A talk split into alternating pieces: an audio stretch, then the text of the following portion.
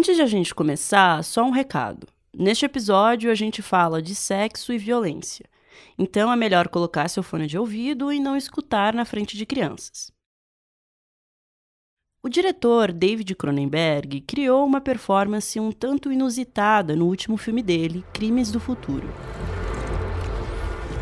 Numa cena bem central do filme, uma artista de vanguarda, interpretada pela Leia Seydoux, comanda uma máquina imensa, cheia de bisturis. Essas ferramentas médicas abrem bem devagar o corpo de um homem, numa cirurgia vista por dezenas de espectadores. A artista e o homem que passa pela cirurgia, interpretado por Viggo Mortensen, sentem prazer enquanto ela retira os órgãos de dentro dele. Os espectadores ficam em êxtase com a apresentação de voltagem sexual, e um deles resume que a cirurgia é o novo sexo.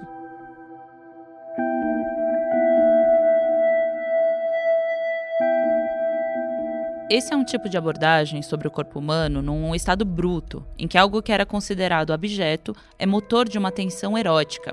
Uma nova leva de filmes tem mergulhado ainda mais nesse tema e usa a carne humana, as vísceras e os fluidos corpóreos para discutir erotismo, tecnologia e a vida contemporânea.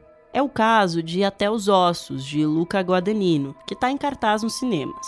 Todo o romance dos personagens, vividos por Timothée Chalamet e Taylor Russell, é costurado por canibalismo, mesmo tema que apareceu no filme de estreia de Julia Ducournau, Raw. A diretora francesa voltou a explorar esse tema em Titane, um filme que levou a Palma de Ouro no ano passado.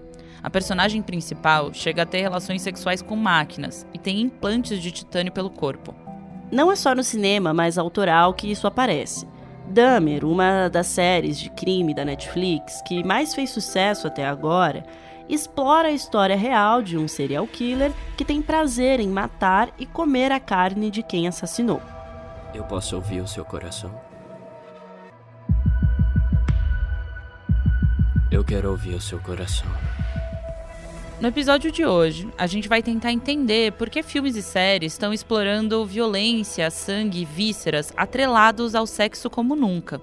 A gente também vai discutir como esse tipo de abordagem apareceu no cinema ao longo da história e como hoje eles tentam chamar a atenção do espectador de uma maneira mais intensa, isso numa era de excesso de imagens.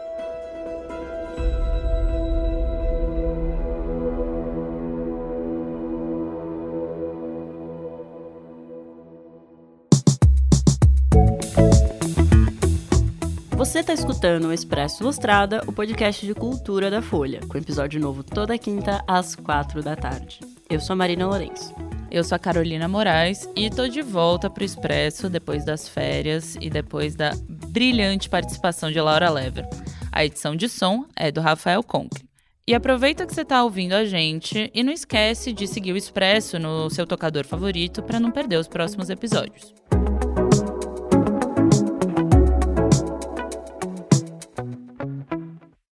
Uma reportagem da Folha, assinada pelo jornalista Bruno Guetti, elencou alguns pontos comuns nesses filmes sobre os quais a gente vai falar hoje.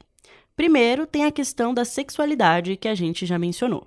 Um segundo ponto é que o corpo geralmente é mostrado em cenas excessivas, cheias de cores, coreografias, violência, enfim, elementos que estimulam vários sentidos do espectador. Isso é uma resposta ao mundo que a gente vive.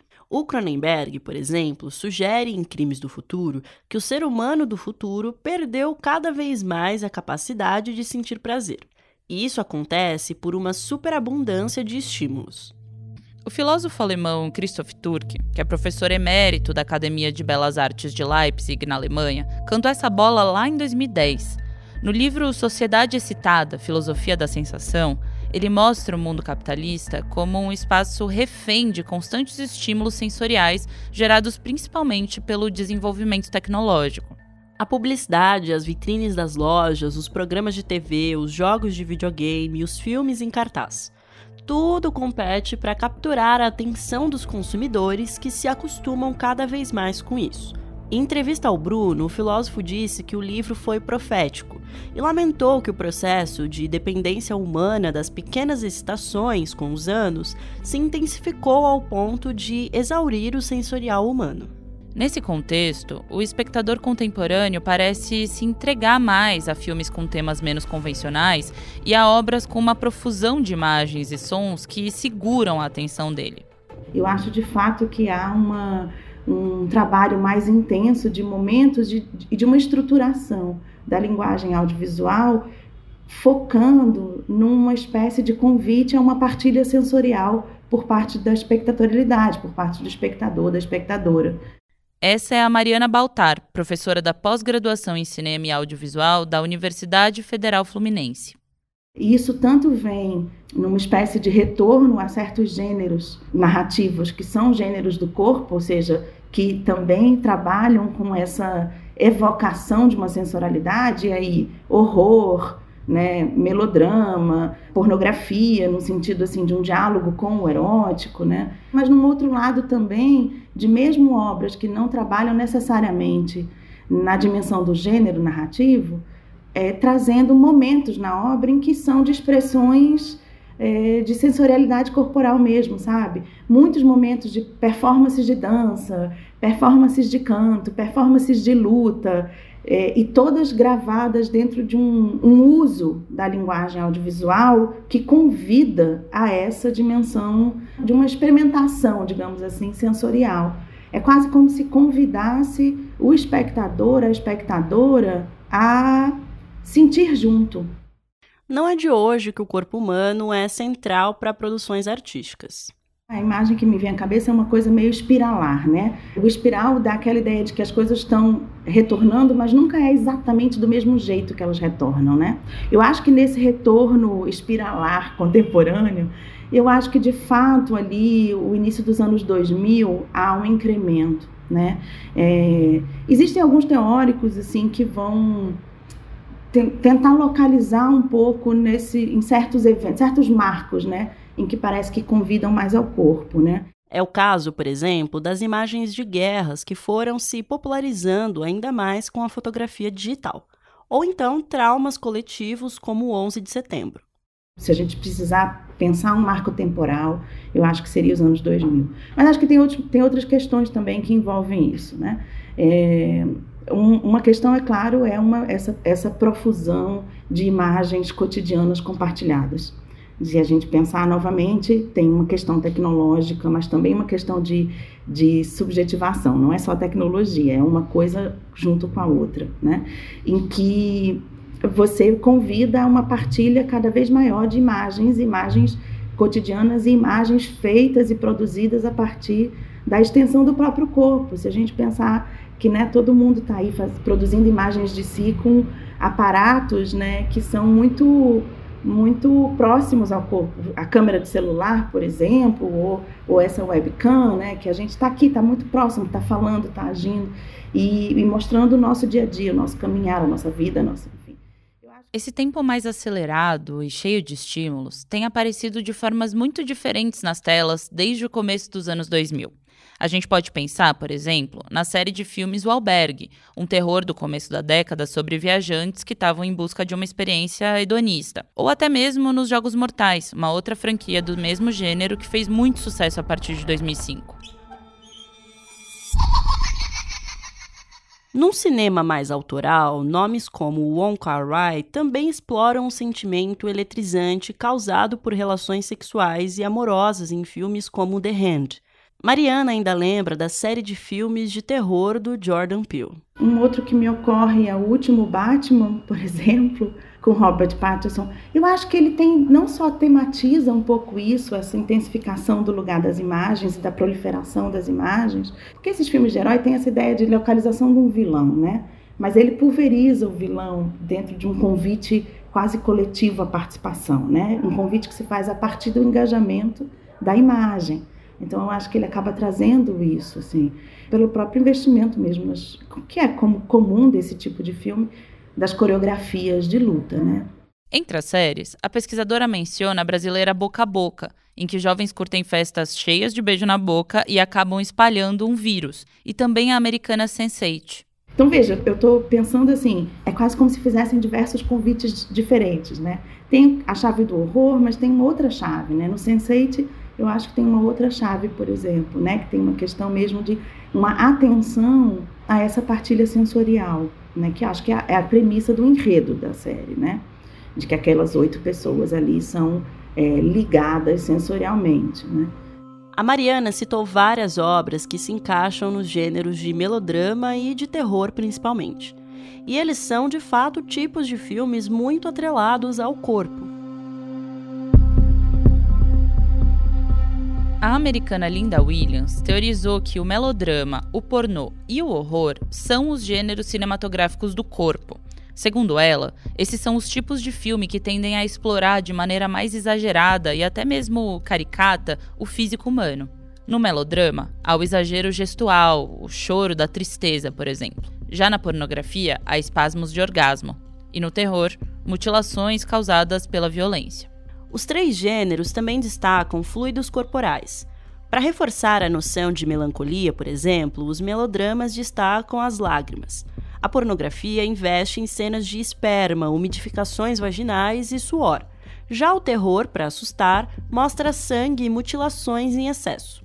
Já faz tempo que o cinema faz um uso expressivo do corpo humano, mas o uso do abjeto com uma conotação erótica surgiu no horror, mais especificamente no cinema europeu da década de 60. Um exemplo dessa toada é o italiano A Maldição do Demônio, do Mário Bava. O filme narra a história de uma mulher sedutora que é acusada de bruxaria e, depois de ser assassinada, ressuscita com um plano sanguinário. A personagem é ao mesmo tempo repugnante e sensual. Look into my eyes. Embrace me. You will die, but I can bring you pleasures mortals cannot know. Mas por que que foi justamente na Europa que esse movimento de mesclar o erótico e o medonho começou? Porque era lá que eles tinham mais liberdade criativa do que, por exemplo, os produtores de Hollywood, onde na época havia o Código Reis. Quem explica isso pra gente é o Carlos Primati, especialista em cinema fantástico e membro da Associação Brasileira de Críticos de Cinema. O Código Reis era um conjunto de regras que foi estabelecido no início da década de 30 é, pelos próprios estúdios de Hollywood, né, que eles é, decidiram criar uma autorregulamentação da produção dos filmes para impedir que o governo assumisse esse papel, né? As normas do código tinham um apelo moral que limitava bastante as narrativas. Os filmes americanos dessa época tinham enredos muitas vezes semelhantes. Então, por exemplo, nos filmes policiais, todo crime, né, todo criminoso tinha que ser punido no final. É, nos romances, toda relação que se estabelecesse ao longo do filme terminava em casamento, e nos filmes de terror, o monstro tem, sempre tinha que ser morto no final. Então, quando a gente assiste toda a produção clássica de Hollywood, ali na primeira metade é, do século XX, até mesmo ali início dos anos 60, né? É, vai ser sempre ter essas consequências, né? Os romances. Para você ter ideia do nível de censura que o Código Reis impunha aos criadores em Hollywood, o Carlos menciona como a sexualidade era tratada, sobretudo aquela entre pessoas do mesmo sexo. Então, o que, que, Hollywood imaginava como anormal naquela época? Uma relação homoafetiva, mesmo que insinuada, já era uma anomalia para Hollywood. Né? Então, por exemplo, dentro do imaginário do terror, existem as vampiras, né? e em alguns casos, a, as vampiras lésbicas. No, no período clássico, né, em 1936, filmaram né, um, uma história de vampira chamada A Filha de Drácula, e tem muito levemente, assim, muito sutil, quase que perceptível, é, sugestões, né, de que ela está seduzindo uma moça, tal. Então isso ficava muito ali no limite do que era permissível é, fazer no filme de terror é, sem que acendesse ali um alerta de censura. Nessa época, os filmes americanos de horror eram juvenis. Esses filmes eles eram direcionados a uma plateia jovem, que a gente pode dizer até mesmo infanto-juvenil. Então, filme de terror, ele era sinônimo de filme de monstro e ao mesmo tempo era sinônimo de um gênero juvenil, um gênero para molecada mesmo. Né? A gente pode ver várias fotos da época do cinema com fileiras de crianças indo assistir. É por isso que o erotismo demora a chegar aos filmes de horror hollywoodianos. É só a partir do fim dos anos 60, quando o Código de Reis é abandonado, que o terror americano ganha um público mais maduro. Desde então, atrelar o sexo a banhos de sangue e exposição de vísceras se tornou uma prática cada vez mais comum, não só no cinema dos Estados Unidos, mas no mundo todo, e chegou a casos considerados extremos, como no terror alemão Necromantik, do Jörg Buttgereit. O longa mostra um homem que pratica necrofilia e goza ao cometer suicídio. Ou então no filme Matador, de Pedro Almodóvar eu vejo não só como um filme de terror, mas como uma grande contribuição para o terror, porque ele leva essa esfera adulta, né, de você abordar, né, você se relacionar ali com esses dois temas simultâneos, né, o sexo, né, o prazer e a morte. Logo nas cenas iniciais, vemos um rapaz se masturbando enquanto assiste ao longa Seis Mulheres para o Assassino, que tem imagens de esquartejamento, sangue e cadáveres. Mas aos poucos, os elementos repulsivos e sexuais passaram a ser incorporados ao cinema geral, deixando de ficar limitados ao horror propriamente. A tendência ao uso desses corpos extremos desponta principalmente na França dos anos 2000, com filmes como Bes Moi, de Virginie Despentes, e Trouble Every Day, de Claire Denis. Depois, na década posterior, a tendência se espalha a partir de perspectivas femininas e LGBTQIA, em que o físico repugnante ganha outro significado, de natureza alegórica e política. O cineasta brasileiro Gustavo Vinagre é um exemplo disso.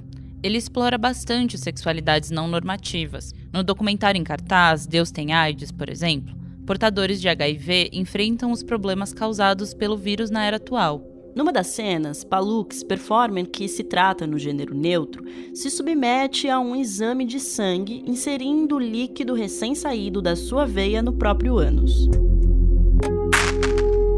Alguns pesquisadores analisam o corpo em performance fora da visão tradicional. A britânica Laura Mulvey, por exemplo, chamava a atenção, já nos anos 70, para o male gaze, que é o ato artístico de retratar mulheres a partir da visão masculina.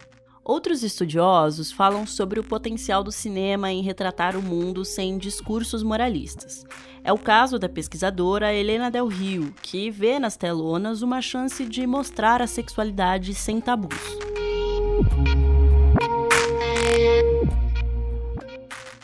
Continua? Continua. De verdade. Em Regra 34, da Júlia Murat, vencedor do último Festival de Locarno, a protagonista faz performances em uma rede social pornô para admiradores. Os fetiches dela incluem ferir o corpo com cacos de vidro e se asfixiar. Olha, eu sinto muito se o meu tesão não é suficientemente político para você. Para a diretora, a proliferação de corpos levados ao extremo nas telonas não tem a ver com uma tendência do cinema de se falar de mais violência necessariamente, mas sim de se abrir para uma pluralidade de sexualidades e de corpos.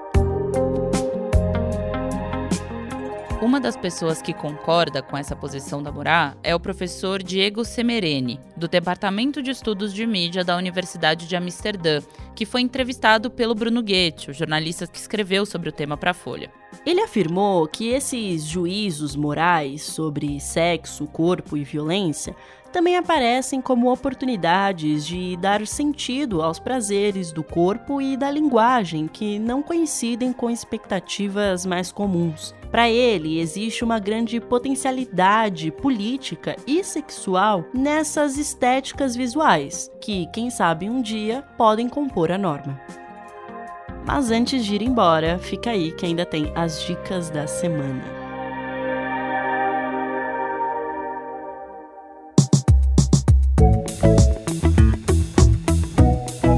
E aí, Carol, você que voltou de férias, nos conte, o que, que você tem a, a, nos indicar? O que, que você adquiriu nessas férias que nós devemos adquirir também? Amiga, descanso. Se você quer essa resposta, a resposta é descanso. Mas já que a gente tem que indicar uma coisa cultural, né? Vamos lá.